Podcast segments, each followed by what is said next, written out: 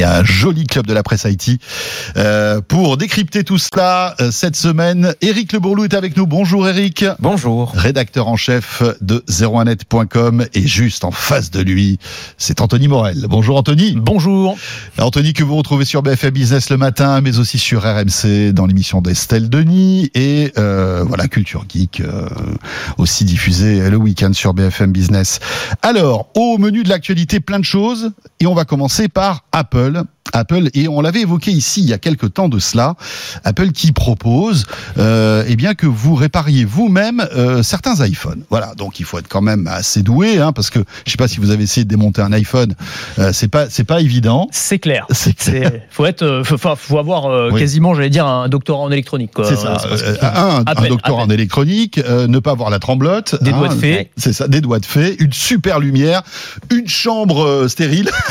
J'exagère, mais on n'est pas loin. Bah, c'est presque ça. hein. C'est presque ça. Euh, bref, donc voilà, il y a tout un, tout un dispositif qui a été mis en place par Apple. C'est-à-dire que si par exemple vous avez pété l'écran, vous commandez un écran, vous le recevez, c'est une pièce qui est officialisée, etc., etc. Euh, et donc il y a des journalistes américains qui commencent à tester un peu le système parce que ça vient d'être lancé. Exactement. Et je crois que c'est assez drôle ce qui se passe, non? Oui, parce qu'ils reçoivent pas que l'écran. Ils reçoivent beaucoup plus que ça. Oui, effectivement, on en a beaucoup parlé de ce système d'auto-réparation qui est proposé maintenant par, par Apple. Et c'est vrai que ça semble une très bonne idée sur le, sur le papier. Et donc, aux États-Unis, on a des journalistes tech qui commencent à, à essayer un petit peu tout Mais ça. Et notamment. alors, Super sujet d'ailleurs. Super hein. sujet, très, bon sujet évidemment. Voilà, évidemment. Qu'est-ce qui se passe si je veux aujourd'hui changer ma batterie, la batterie de mon iPhone? Et c'est le test qu'a fait un journaliste de The Verge, donc euh, publication de référence dans le domaine de la tech. Donc il a commandé le kit de réparation d'Apple. Il s'attendait à recevoir euh, un petit tournevis, des petites pinces, ouais. une petite trousse à outils, exactement. Est-ce qu'on sait, est-ce qu'on sait ce qu'il, euh, ce qu'il, ce qu'il avait comme problème sur son iPhone Alors, il avait une batterie à remplacer. Il a- voulait, voilà, il voulait remplacer sa batterie. c'est Voilà. tout. Donc, Oui. il, a, il a commandé le kit. Donc, tu payes euh, le, le matériel que te fournit Apple, donc en location. C'est une cinquantaine de dollars, pas, donc cinquantaine d'euros à peu près par, pour une semaine. Et puis, le prix de la pièce, donc le prix de la batterie qui doit être 40 ou 50 euros aussi. Bon, il s'attendait à recevoir son petit tournevis Donc un petit truc dans une boîte, quoi. Ah, évidemment, rien évidemment. Devient, devient important. dans une boîte, sauf que il a reçu deux énormes valises, 40 kilos de matériel euh, siglé Apple. hein. donc voilà, il reçoit ça à la maison. Et mais qu'est-ce que c'est que ce truc? C'était le kit de réparation pour son smartphone, pour changer sa petite batterie. Qu'est-ce qu'il y avait dans ces valises? Bah, il y avait, enfin, un atelier Apple, quoi, si tu veux. C'est-à-dire que vraiment, Il y avait l'usine Foxconn. c'est incroyable. Alors, on, on voit les images hein, pour ceux qui nous qui nous regardent euh, et effectivement c'est c'est dingue parce que tu as des machines. Alors tu as une grosse machine qui sert par exemple à enlever l'écran. Voilà, t'as- voilà, tu, tu as tu as effectivement toutes les pinces, les tournevis. Enfin, tu as vraiment une sorte d'atelier miniature pour euh, euh, voilà réparer ton téléphone. Alors tu as un manuel d'instruction, euh, euh, une sorte de tutoriel qui apparemment en plus est assez compliqué. Enfin, quand on disait qu'il fallait avoir un doctorat en électronique, je le dis en rigolant, mais c'est quand même assez chaud. hein. Tu vois, les, les manipulations à effectuer sont quand même assez euh, assez complexes. D'après, en tout cas, ce que le test qu'a fait ce, ce journaliste qui dit, euh, j'ai failli avoir trois crises cardiaques en gros parce qu'il y a certains moments j'avais l'impression qu'il y a plus rien qui se rallumait, j'avais l'impression d'avoir cassé mon truc. En plus, faut faire attention au matériel qu'il t'envoie. Parce qu'il faut pas casser le matériel qui sert à réparer l'iPhone. Oui, parce tu que lâches quand même une caution de 1200 dollars, hein, Ah, euh, voilà, euh, au Ouais, cas où il se passerait un truc. Et donc voilà, résultat des courses, bon, il est parvenu à, à réparer sa, sa batterie, à remplacer sa batterie, mais à quel prix? C'est-à-dire que vraiment là, tu, tu, tu te rends compte, c'est, enfin, c'est même pas être un bricoleur du dimanche, c'est Ouais. vraiment, euh, c'est réservé aux, aux aficionados de la réparation de smartphones et certainement pas à des à des amateurs comme toi, et- enfin comme toi et moi, je sais pas, comme moi en tout cas, ça c'est sûr. Ouais, oui, non, c'est, c'est, ce qui est dingue, c'est que c'est effectivement un, un kit de réparation professionnel. C'est euh, quelque chose que vous pouvez trouver dans un magasin de réparation de smartphone. Alors, on vous envoie ça. Vous n'y connaissez pas grand chose, et puis, bah, débrouillez-vous. Alors, vos petits manuels, et puis vous allez, euh, vous faites, euh, vous faites euh, vos- votre. Ce qui est, ce qui est marrant, c'est qu'en plus, effectivement, comme tu l'as dit, Anthony, il faut payer une caution quand même de 1200 dollars. Donc, parce que, euh, donc, au final, euh, vous, on, on loue ce matériel pour 5-6 jours, euh, on paye 1200 dollars, et après, enfin, on a une caution, et après, on, on, on- quand le matériel est et quand on ramène le matériel, on la récupère évidemment, mais c'est quand même. euh, Oui. faut quand même avoir 1200 dollars pour pouvoir bloquer sur sa ça. carte Et puis c'est une somme de stress parce qu'on se dit. C'est comme quand tu vas à l'hôtel, tu sais, tu Ouais. lâches ta carte et Ouais. j'espère quand même qu'il va rien se passer parce que.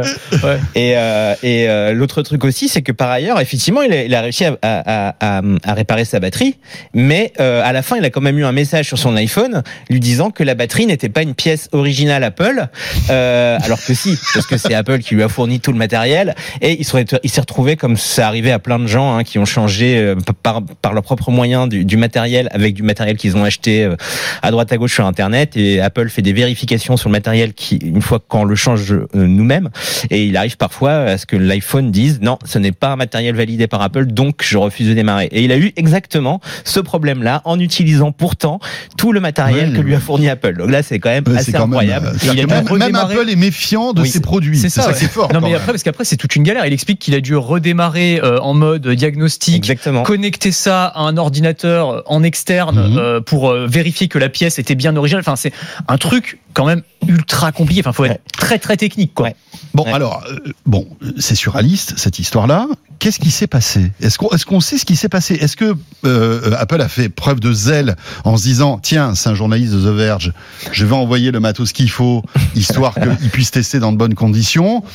Est-ce que c'est euh, une erreur Est-ce que c'est aussi une, une stratégie dissuasive pour dire aux gens, bah attendez, ouais, vous voulez réparer, euh, tu veux réparer ton iPhone, mon pote? Bon courage, tu vas voir, je vais m'occuper de toi. Voilà. Moi, Et- moi, je et- pense, c'est effectivement faire preuve peut-être d'un peu de, de cynisme, ou certains diront de réalisme. Moi, je suis sur cette hypothèse-là. Je pense que c'est fait Oui, je exprès. pense aussi, oui. Vraiment, euh, enfin, tu vois, le, le- le truc, c'est qu'on a tous été très surpris, et on en avait parlé dans cette émission, hein, quand euh, ils avaient fait cette annonce de, du, du système répare ton iPhone toi-même, en se disant, waouh, bah c'est, ça change quand même complètement leur politique. D'habitude, Ouais. ils dis- jusqu'ici, ils disaient, surtout ne réparez pas vous-même votre, votre iPhone, c'est un truc de pro, euh, rapportez-le nous et on vous le répare. Et puis, c'est une manière de faire du business, etc.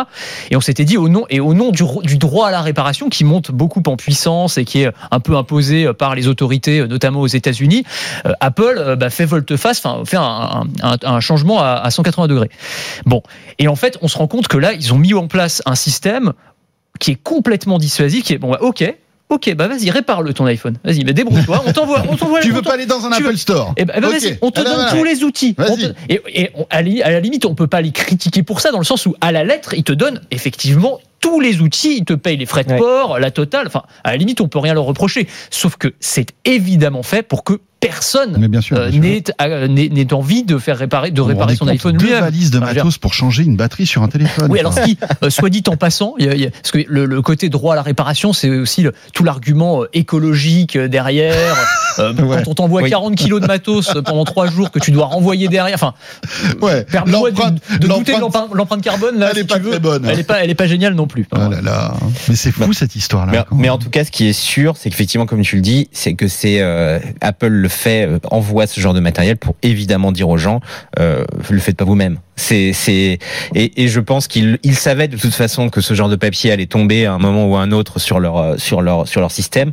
Euh, les gens vont voir ça, ils vont dire, ben non, mais moi je vais pas faire ça. Je préfère l'envoyer à l'Apple Store, mon téléphone, ça va peut-être me coûter un peu plus cher, mais en tout cas, ce sera sûr, ce sera fait par un pro.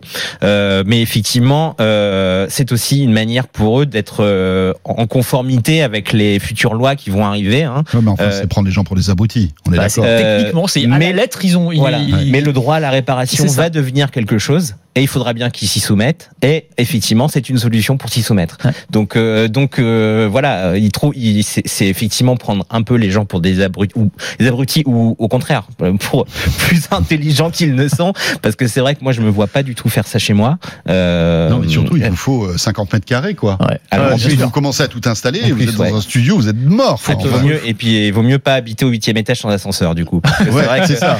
Ou alors tu le fais dans la rue, Il faut ton Apple One.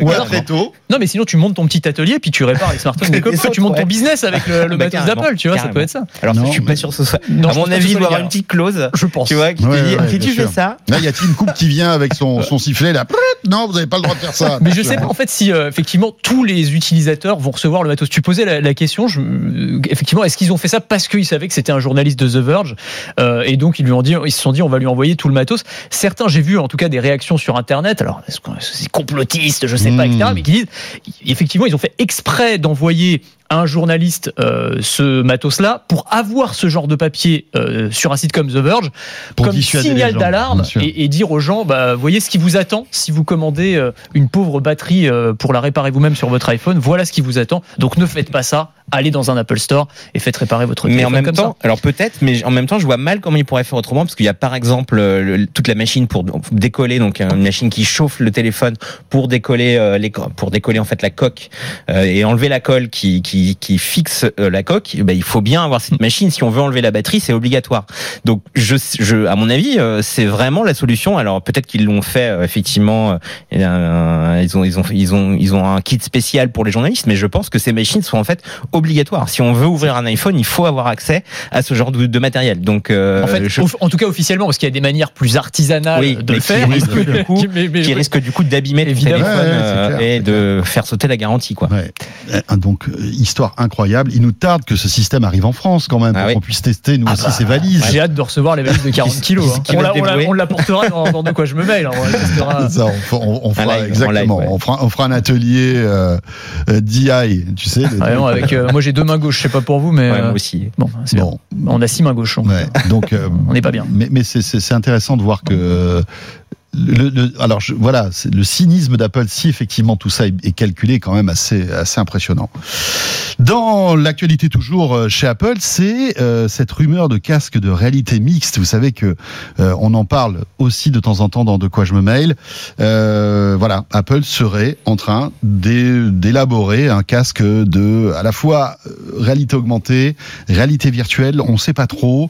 Euh, et ce qu'il y a d'intéressant, c'est que on a eu des petites informations là qui pourraient suggérer que le c'est, c'est, c'est, ça sortirait du four, quoi. Ouais, c'est ça. En fait, euh, pour la première fois, alors c'est les informations de euh, Mark Gurman qui est souvent très bien informé sur Ah oui. tout ce qui concerne Apple, donc travaille chez Bloomberg, euh, et qui explique que ce Il est incroyable casque. ce gars. hein, Ah oui, alors il a hein. toutes les infos. Je sais Ouais. pas comment, euh, Mais c'est incroyable. c'est- lui, il a toutes Mais les infos tout le temps Il, sur Apple. il a un réseau, mais c'est dingue. Il doit avoir des gens qui doivent, qui travailler sur des, sur des sujets. Enfin, c'est, Ou alors il connaît Tim Cook ou alors, Tim, personnellement. ou alors il connaît Tim Cook parce que c'est tellement effectivement siloté chez Apple euh, que Bah là, Ouais, mais je vois mal Tim quel- Cook balancer des informations. On s'éloigne un peu du sujet, mais je trouve que c'est, très intéressant en fait. Ce gars-là qui, qui a des sources incroyables. Ouais, hein. des sources en interne. Et là, d'autant que, Ouais. parce que souvent on dit oui, mais alors les sources, c'est via des sous-traitants, Oui. euh, des réseaux de Non, non, distributeurs. Là, euh, l'info qu'il donne, c'est que ce casque a été présenté officiellement au conseil d'administration d'Apple. Donc pour savoir ça, Mhm. faut quand même être assez proche des hauts cercles, Bien sûr, bien on va sûr. dire. euh, de- Imaginez un petit peu comment comment tout doit être verrouillé lors des conseils d'administration d'Apple. Ça doit être. euh, Non, non, mais clairement, clairement. vous recevez a- un mail, il s'enflamme après, il disparaît comme ça. C'est ça. Euh, S'auto-détruira dans 10 secondes. C'est 10, ça. 9, 8. Ça va être incroyable. J'aimerais bien, franchement, être une petite souris, Ah ouais. participer à un conseil d'administration d'Apple. Oui, ça oui, doit être complètement fou. En tout dingue. cas, cet appareil. Tiens, je vous présente l'iPhone 22 qui sort dans 10 ans. On a C'est déjà le On est déjà les gars. hein, les gars. Ouais. et, et donc cet, euh, cet appareil, alors dont on parle depuis assez euh, longtemps, hein, on sait qu'Apple travaille sur de la réalité augmentée. Alors là, on a plus de détails. On sait que ce sera de la réalité mixte. Euh, donc on va en reparler dans quelques secondes. Mais donc a été présenté officiellement. Et en général, le process, c'est à partir du moment où c'est présenté au conseil d'administration, ça veut dire que c'est assez proche d'être présenté au grand public. Alors on ne sait pas exactement à quelle échéance, mais en tout cas, c'est plus qu'un simple fantasme. Voilà ce casque sur lequel travaille Apple. Alors réalité mixte, je rappelle, parce qu'on on commence à s'y perdre un petit peu. Nous on a un public de technophiles, donc euh, je pense que les gens voient à peu près. Mais donc réalité virtuelle, c'est on a un casque fermé et on se téléporte dans un monde virtuel. Réalité augmentée, c'est des lunettes ou un casque transparent, on voit à travers et on a des informations Oui. euh, qui viennent se Des superposer. lunettes, par exemple. Voilà, exactement. Euh, Google Glass, euh, c'est l'exemple type. Et réalité mixte, on est un petit peu entre les deux. Alors là, apparemment, il ferait les deux en même temps. Je ne sais pas exactement euh, sous quelle forme. Donc, il serait à la fois casque de réalité virtuelle et en même temps, il permettrait de faire de la réalité euh, augmentée. Donc, peut-être avec un système de caméra extérieure qui retransmettrait un flux à l'intérieur Mhm. et sur lequel tu pourrais superposer des informations numériques, faire apparaître des hologrammes, ce genre de choses. On n'a pas beaucoup plus d'informations pour l'instant hein, sur ce à quoi il ressemblera et, euh, et comment il fonctionnera exactement. Mais on sait en tout cas que voilà, Apple travaille dessus et que ça ne devrait plus trop trop tarder à être présenté officiellement. C'est un produit euh, moi qui m'intéresse beaucoup pour euh, enfin ce casque qui effectivement euh, devrait sortir. Alors peut-être ils vont en présenter euh, en- certains imaginent qu'à la à sa prochaine conférence développeur hein, qui va arriver dans les dans les jours qui viennent, ils puissent pourquoi pas montrer euh, au moins euh, euh, faire un petit teasing. Enfin bref, on va voir. Donc En la cas, WWDC, hein, Ouais. c'est le C'est 6 juin, début juin, 5 ou 6 juin. je crois, hein, c'est ça, hein, Mm. que vous pourrez suivre d'ailleurs sur cette chaîne, hein, puisque euh, vous le savez, on diffuse toutes les keynotes et on les commente, hein, donc euh, ça sera à vivre en direct à la fois Mm. sur 01net.com et aussi sur 01 TV. Et, euh, et effectivement, ce casque, il est intéressant parce que ça va être un, un produit, et ça c'était Mark Gur- Mark Gurman qui l'avait dit précédemment, c'est un produit qui aura un positionnement très particulier, c'est un nouveau type de produit, alors euh, ça fait longtemps qu'Apple n'a pas sorti un nouveau type de Oui. produit, Là, c'est Euh, une nouvelle famille, c'est une nouvelle famille de produits. Donc déjà, c'est quelque chose d'assez d'assez étonnant. Puis c'est surtout un produit apparemment qui ne serait pas un produit. Alors même si on dit Apple c'est cher, etc. Apple cherche quand même à faire un- des produits qui se vendent au maximum auprès Ouais, du ouais. maximum de gens. Là, ça va être un produit un peu plus de niche euh, va coûter sans doute euh, beaucoup plus cher euh, parce qu'il y a beaucoup de techno là-dedans, hein, comme il y a beaucoup de techno dans le casque que Meta présentera bientôt.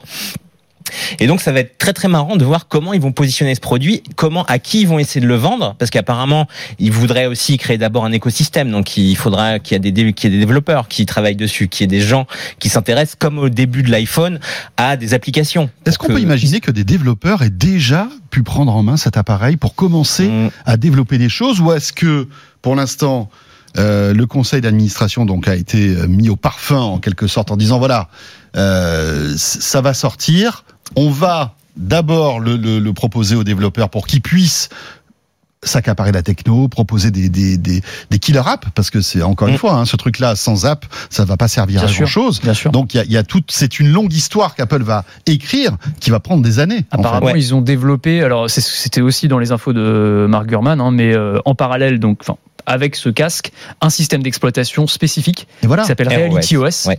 euh, donc qui serait euh, bah, voilà conçu pour euh, accueillir les applications euh, de réalité, Ouais. euh, C'est réalité chaud, hein, mais donc, vraiment, donc oui, hein. Mais Mais- ce qu'il faut voir quand même, c'est que de toute façon, les développeurs, alors oui, parfois Apple euh, prend un développeur et puis euh, lui confie un matériel euh, et puis ils doivent signer de leur sang, euh, Ouais. c'est possible. Le truc est enchaîné. Moi, j'avais entendu des histoires, genre sur les premiers iPads, où le truc était enchaîné. Tu devais Ouais. signer je sais plus combien de documents avant. Euh, limite, euh, ils te bandaient les yeux avant pour que tu saches ça, pas ouais. dans quel endroit t'étais. Enfin, tu vois, c'est- ça allait très très loin, hein, vraiment. Dans Il a- le- dans Comme dans Il Narcos, tu Ouais, c'est presque tu ça, te retrouves à l'arrière d'une voiture en plein désert et tu sais pas où tu vas. Mais euh, ce qu'il faut voir aussi, c'est que euh, RO- ROS, Reality OS ne sera pas si éloigné que ça d'iOS, enfin, des, des, des, autres plateformes enfin, serait, ce qui serait une bonne nouvelle. en fait. Exactement. Ce sera une variante comme ils le font très bien déjà pour leur autre, pour iPadOS, pour tvOS, et que les développeurs en question travaillent déjà sur des applications de réalité augmentée, puisque euh, il y a AirKit par exemple qu'Apple a présenté déjà il y a des années. Euh, il y a des lidars sur les téléphones Ouais, Apple haut de gamme, et, et tous les développeurs en fait travaillent déjà Oui. sur des applications Mais qui pourraient être adaptées à ce genre de matériel. Et, et ces applications, elles sont déjà disponibles sur iPhone. C'est sûr. Mais qui ne marche pas, enfin qui ne marche pas. C'est-à-dire que c'est pas, il y a y a pas encore le, le la killer app qui fait que euh, on est tous en train de s'exciter avec, euh, Non, avec son vrai. iPhone, quoi. C'est vrai, il y a, il y a effectivement euh, certaines apps qui ont un petit peu décollé de réalité augmentée, euh, type euh, la, la règle qui te permet de Ouais. mesurer tes meubles ou de placer dans ton Mais salon. bon, tu fais une fois, quoi. Tu- euh, tu, pas il y a Ikea qui a fait ça. Mais et c'est effectivement, le, le device va aussi, enfin l'appareil va aussi générer sans doute un nouvel intérêt d'autres développeurs. Et, euh, et c'est ça que et, c'est- et ça va être très intéressant à voir en fait. Je sais pas quand ils vont en parler, mais il m'étonnerait quand même qu'ils ne présentent pas ça d'abord à, à une communauté de gens qui vont devoir développer Oui. dessus. Moi, c'est vrai, je, je suis complètement d'accord avec toi sur le diagnostic, sur le fait que ce serait l'événement idéal, la WWDC, Évidemment. pour présenter ça. Évidemment. J'ai ça du mal à croire qu'ils le présentent lors de Moi cette aussi, WWDC. Moi, je pense que c'est trop tôt. Donc, je suis assez d'accord sur le fait qu'il pourrait y faire allusion. Ça pourrait être un one more thing incroyable. Mm. Tu sais, le, Ouais, ouais. le petit one more thing à la fin de la Mhm. conférence, juste avec un, un petit teaser ou une image ou. Euh, ou même une allusion, un truc, mais Mm. je crois pas que ça ira beaucoup plus loin que ça. J'en profite pour préciser que pour ceux qui nous regardent, les images qu'on voit, ce sont des, des, des, des- images de concept artistes. Hein. C'est Mm. pas évidemment Non, des non. images officielles, vous imaginez bien. Mais moi, j'ai vraiment hâte de voir à quoi ça va ressembler. Euh, je suis assez excité par ce produit parce que euh, Apple est très fort pour ça. On les critique souvent pour leur, manque d'innovation, le fait que ça ronronne un petit peu. Maintenant, c'est tous les ans un, un nouvel iPhone ou deux nouveaux iPhones avec un petit appareil photo un peu plus performant, etc. Là, on aurait effectivement une nouvelle famille de produits. Première fois depuis 2014 et l'Apple Watch, première chose. Et deuxième chose, on sait que ça va être l'une des clés pour l'adoption de ces technologies, donc réalité augmentée, réalité virtuelle et le fameux métaverse dont on parle très souvent. Euh, Facebook est sur le coup, Microsoft est sur le coup avec euh, son casque Ouais. HoloLens. Mhm. Si Apple est fort à un truc, c'est prendre un produit sur lequel les autres sont en train de travailler, mais qui sont pas encore incroyables, Mhm. et le perfectionner et en faire un outil qu'on a envie d'acheter et qui est accessible pour le grand public, pas forcément d'un point de vue financier, mais accessible en termes d'utilisation, de design, de form factor, euh, le truc qui va pas être trop encombrant, qui va être pratique, que tu vas avoir envie de mettre. Ça, Apple est incroyablement puissants pour ça. Moi, c'est pour ça que j'ai très très très hâte de voir euh, bah, leur vision en fait de ces casques de réalité augmentée, virtuelle, qui aujourd'hui sont quand même des trucs qui sont très encombrants, qui sont pas pratiques du tout même si ça s'est amélioré depuis euh, depuis quelques années. Moi, j'ai Ouais. testé le, le HoloLens de Microsoft, qui est un produit génial, mais même leur leur Ouais. euh, version 2, si tu veux, c'est encore lourd, c'est encore ça lag C'est- encore. c'est là- parfait. et c'est là Apple où fera je- mieux, je pense. Et c'est là où je me dis que euh, c'est pour ça que je te rejoins. À mon avis, ça sera pas à cette WWDC parce que je, je, je suis pas sûr que le timing soit bon et que technologiquement on soit prêt à avoir ce type de de- d'appareil en fait. Quand on voit HoloLens euh, qui est loin d'être un produit ergonomique et facile d'utilisation, etc. Même Apple, à mon avis, a les, a les mêmes problèmes que les autres. Euh, les puces, bah il faut il faut les fabriquer, il faut trouver des capteurs, il faut trouver l'ergonomie, etc. Et je me demande si technologiquement on est prêt à avoir ce type d'appareil. Et puis euh, présenter ça à un conseil d'administration, qu'est-ce que ça veut dire? Est-ce que c'est voilà, on lance ce projet. Est-ce que vous nous donnez le go pour qu'on le lance? Ce qui fait qu'à ce moment-là, on n'est pas prêt de voir le produit. Hein euh, ou est-ce que c'est euh, voilà, on va sortir ce produit-là En fait, moi, ce que j'aimerais savoir, c'est à quoi ça sert de présenter un produit à un conseil d'administration? Est-ce que le conseil d'administration a son mot à dire en disant, écoutez, non, ça nous intéresse pas, on, le- on- on- on le met de côté? Ou est-ce qu'ils sont là comme ça stoïques en disant, ben voilà, euh, Ouais. on- c'est c'est assez intéressant, euh, je, je trouve. qui en- oui enfin je sais non, je mais prie. euh, ce qui est sûr en tout cas c'est que Apple euh, s'il y a toujours dans la tech hein, le, le fear of missing out ils sont obligés d'a- d'aller vers ce genre de technologie donc de toute façon ils vont sortir un produit euh, un jour Oui. ou l'autre et euh, Mais et- Apple ne, et- ne faut- sort pas un produit qui n'est pas mature en quelque et sorte. On en vrai, ce compte. casque est apparemment en développement depuis très longtemps, puisqu'on évoque la date de 2015 euh, de, pour les, pour les, les- enfin en tout cas c'est ce que Gurman avance. Euh, donc c'est- déjà une- quelque chose qui a beaucoup, beaucoup, enfin depuis en fait 2015, euh, on remonte à- en matière de VR à, des, à la préhistoire presque, enfin de, de cette de cette nouvelle vague de VR. Hmm. Donc euh, a priori, on peut se dire quand même qu'ils vont y aller. Hein. C'est, je, pense pense, que- ouais. je pense qu'ils vont pas. euh, Il n'y a pas de. Est-ce qu'on le fait, est-ce qu'on le fait pas Je pense que c'est une histoire de quand on le sort effectivement. Et euh, ce qui va se passer sans doute, c'est qu'ils vont d'abord présenter une plateforme, euh, des nouveaux éléments. On le voit depuis depuis, depuis qu'ils ont présenté AirKit en fait. On voit qu'ils s'intéressent à ce sujet. Tim Cook l'a d'ailleurs déjà dit hein, que, ça, que ça, ça le passionne, la réalité augmentée la réalité mixte et, euh, et clairement Ouais. euh, ils vont y aller. Le- le- la question c'est effectivement comme vous disiez quand est-ce qu'on a vraiment encore la techno nécessaire? Non. Euh, clairement euh, ça va coûter très très cher pour avoir un, un des écrans qui sont capables de diffuser euh, une, une, une- avec une bonne luminosité dans vos yeux. Ça ça, ça n'existe pas bonne vraiment encore. définition aussi. Non, non, mais après, moi, je me méfie un peu du. euh, euh, Est-ce que la techno n'est pas encore prête euh, C'est pas parce que d'autres ne l'ont pas fait, tu Ouais. vois. Enfin, je veux dire, quand ils ont présenté l'iPhone, euh, la techno, elle n'était pas encore prête non plus. hein, Ouais. mais euh, sauf que ça a pris tout le monde de court et Mhm. ça, tout le monde a halluciné. Donc pourquoi est-ce qu'ils nous feraient pas un coup comme ça, une, une Ouais. surprise énorme avec euh, voilà le truc Espérons. euh, et qui tue et qui tue, tue le game euh, comme ça d'un coup, je sais pas. Alors la question c'est comment est-ce qu'ils vont le positionner? Est-ce que ce sera un, un, un appareil grand public ou est-ce que ce sera purement professionnel? Parce que euh, par exemple Microsoft leur euh, leur Oui. HoloLens c'est c'est du pro, hein, euh, c'est pas destiné au grand Non. public. Enfin, Ça- sauf- bien qu'au départ c'était un produit grand ça. public. Bien sûr. C'était, mais, mais ils l'ont effectivement, 30 quand ils ont vu qu'effectivement ça coûtait quand même 3000 ou 4000 euros, euh, bon, Oui, ils ils se sont dit personne va acheter ça pour le grand public. Ils ont, ils l'ont repositionné d'ailleurs, ils ont eu raison, euh, comme un produit B2B. Euh, mais au départ, au tout départ, c'était HoloLens, ça avait été conçu pour montrer euh, que Microsoft était encore une boîte Puis- qui innovait. Ils étaient en plein coup de la si- vague. Et euh, HoloLens, c'était ah, regardez, on est géniaux, on s'appelle Microsoft, vous montrer un produit que personne n'a jamais fait. Et c'était vraiment pour ça qu'ils ont lancé HoloLens et après ils l'ont mis en B2B. Apple n'est pas tout à fait dans le même. euh, Non, non, non, mais ils ont aussi clair. besoin de montrer qu'ils sont toujours là, Ouais. qu'ils ont des nouvelles idées. Euh, ça va être très intéressant en tout cas à suivre. hein. Oui, et puis Meta qui prépare son casque aussi euh, de nouvelle Oui, génération, Cambria, qui coûtera assez cher aussi, hein, et qui, qui sera réservé, on va dire, à, Au pro. aussi aux pros. Donc Voilà. euh, voilà, on, est- on est, on, on voit qu'on se dirige aussi peut-être d'abord vers les pros pour après euh, déniveler et ouais. s'intéresser au grand public. Une vraie bataille de hardware, en tout cas sur Ouais. un nouveau, euh, une nouvelle gamme Ouais, de c'est produits. C'est voilà, Bah oui, c'est on intéressant vit une quand même. période incroyable. C'est pour ça qu'on prend le temps d'en parler, bien sûr. Euh, dans l'actualité aussi, il y a le fait de pouvoir payer en souriant euh, Anthony, Ouais. et tu voulais nous parler de cette innovation qui est signée Mastercard. C'est ça. Alors en souriant, bon, t'es pas obligé de sourire en fait. hein, c'est la reconnaissance faciale qui compte. C'est jeu. général, quand tu payes, t'as pas envie de C'est sourire. ça, voilà. Mais eux, ils le vendent comme ça. C'est le petit argument marketing. Vous allez pouvoir payer en souriant. C'est plutôt bien trouvé. Euh, mais oui, c'est les avancées dans le domaine du paiement biométrique. Et donc Mastercard, donc géant mondial du paiement, c'est pas une petite start-up qui lance une expérimentation dans son coin. Là, il lance une expérimentation grandeur nature. Ça commence au Brésil. Ça devrait s'étendre dans le monde entier ensuite. Alors après, en fonction de la des pays, de paiement par reconnaissance faciale. Donc en gros, tu arrives à la caisse du supermarché ou au restaurant pour payer.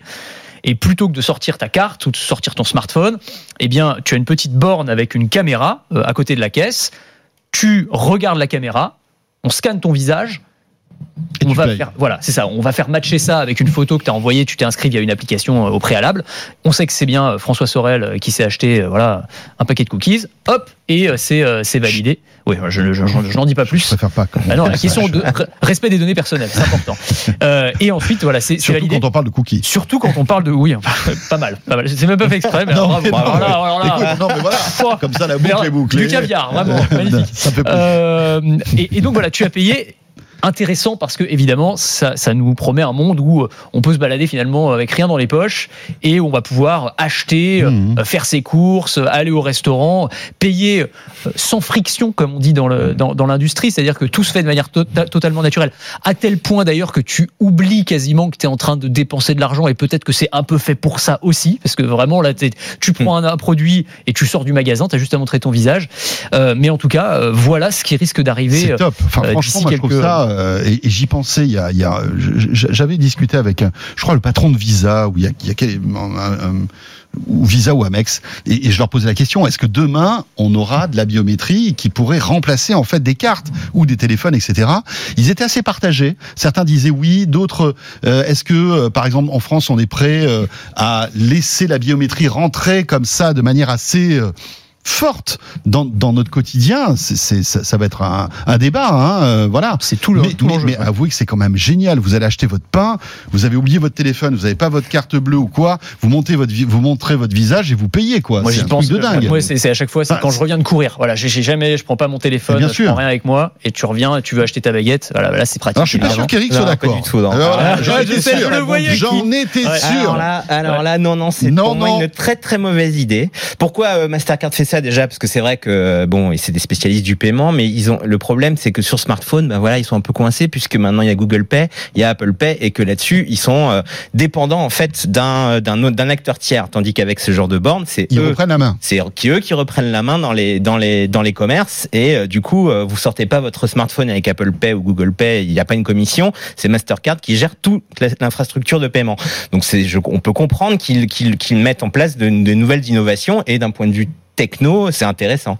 Euh, moi, par contre, j'ai vraiment, vraiment un gros problème à voir euh, des, des, des, débuts, des, comme ça, des, des arrivées de la, de la reconnaissance faciale dans les commerces euh, et qu'on s'habitue un petit peu à donner notre visage partout euh, pour payer, par exemple, mais aussi pourquoi pas demain pour entrer dans les transports en commun. Pour euh, effectivement, euh, c'est pratique. C'est euh, vous avez une fluidité euh, qui est quand même oui, incroyable. certainement. Le problème, c'est que c'est un c'est mine de rien et même si Mastercard évidemment euh, donne toutes les dit que Oui, votre c'est une empreinte qu'ils prennent et non la photo de votre visage et que donc on ne peut pas ensuite vous retrouver etc. Il n'empêche que c'est euh, la reconnaissance faciale dans l'espace public et que on, si on commence à s'habituer à ça, euh, on va. euh, Est-ce que vous avez déjà vu cette vidéo euh, des petits enfants chinois quand ils rentrent à l'école? Je sais pas si elle, a traîné pas mal euh, Ouais, sur ouais, internet où on voit les, les enfants chinois qui passent devant des, des, Mhm. des portiques, Ouais. C'est un peu le derrière, présent euh, qu'on avait passent. quand on était petit, quoi. Ouais, voilà. Euh, moi, j'ai pas du tout envie euh, de voir ce genre de, de, de futur en vrai. J'ai pas du tout envie que dans le futur, parce qu'on s'est habitué à des solutions comme ça, euh, bah, par exemple, on, on nous demande à nos enfants quand ils arriveront à l'école de s'identifier par euh, par reconnaissance faciale. Je pense que c'est un petit peu orwellien et euh, ça me fait assez peur. Euh, donc euh, la, la techno, la techno est vachement bien. c'est super. Mais bon, euh, bon, le smartphone, on l'a quand même toujours sur soi. Euh, on a une watch éventuellement. Donc là, effectivement, c'est encore moins de friction. Mais à quel prix et, et surtout, est-ce que demain, euh, ça sera pas utilisé pour d'autres, bien d'autres usages que simplement le paiement? C'est juste pour la reconnaissance faciale? Que ça te choque ou est-ce que c'est toute la biométrie que tu, tu La sais qu'ils ont- biométrie, globalement, ils ont annoncé sûr. que tu pouvais Oui, aussi euh, avec payer la- par euh, la la paume de la reconnaissance de la paume de la main aussi. Donc, euh, qui est peut-être, euh, je sais pas, tu vois ça comme moins intrusif ou Euh, je trouve ça euh, moins intrusif certes parce que c'est pas ton visage et que c'est c'est comme un comme le effectivement comme ton doigt sur un téléphone c'est peut-être moins intrusif mais il n'empêche que euh, la biométrie euh, méfiance avec ça puisque c'est Ouais. puisque c'est c'est c'est je rappelle hein, une- Non, la biométrie c'est c'est comme si c'était un mot de passe Mhm. mais c'est un mot de passe que vous ne pouvez pas changer une fois que vous avez euh, donné votre visage vous avez donné votre visage Ouais, c'est votre visage C'est ça, mais moi c'est deux sujets. Moi c'est ça qui me fait peur en fait. Moi, le, moi le, le côté utilisation de la biométrie, ça m'inquiète pas plus que ça dans le sens où, de toute façon c'est sur la base du volontariat. hein. Personne t'oblige à payer comme ça. Tu peux payer de toute façon autrement. Moi je trouve ça très pratique aussi. Le fait que Mastercard ait une trace de mon visage, euh, je m'en fiche un peu, tu vois. Enfin, je veux Ouais, dire, voilà, moi aussi. je Vu la quantité de données que ça, je lâche tous mais- les, mais tous les jours à le- Google ou à Facebook, euh, je suis pas sûr que ce soit plus grave que finalement eux aient une Mhm. image de mon de, de mon visage euh, qui pourrait récupérer d'ailleurs par Ouais. n'importe où sur les réseaux sociaux par ailleurs. Enfin, genre, on est c'est rare d'être complètement euh, cloisonné aujourd'hui. Euh, là où par contre il y a un vrai souci, c'est en termes de sécurité informatique parce que effectivement, euh, si tu te fais piquer ton mot de passe, c'est une chose. Si tu te fais piquer ton visage ou tes empreintes digitales ou l'empreinte de la paume de ta main, là c'est à vie. Et pour le coup, il y a derrière tous les sujets d'usurpation d'identité. Euh, Enfin, il suffit qu'il y ait une une vulnérabilité, une faille, un vol de données chez Mastercard ou chez Amazon qui testent exactement la même chose, enfin avec la, Oui. la reconnaissance des paumes de la main. Et là, on a un vrai souci parce que pour le Mm. coup, tu as perdu ton empreinte à vie. Oula, ça fait peur. Là, ça fait peur. On va- On finit sur un truc totalement anxiogène. Voilà, bah, On va conclure la première partie de ce de quoi je me mêle avec cette phrase. Voilà, on perd notre empreinte à vie. À vie. Et là, ça fait, Eh ça fait flipper quand même. Tadam. Tadam.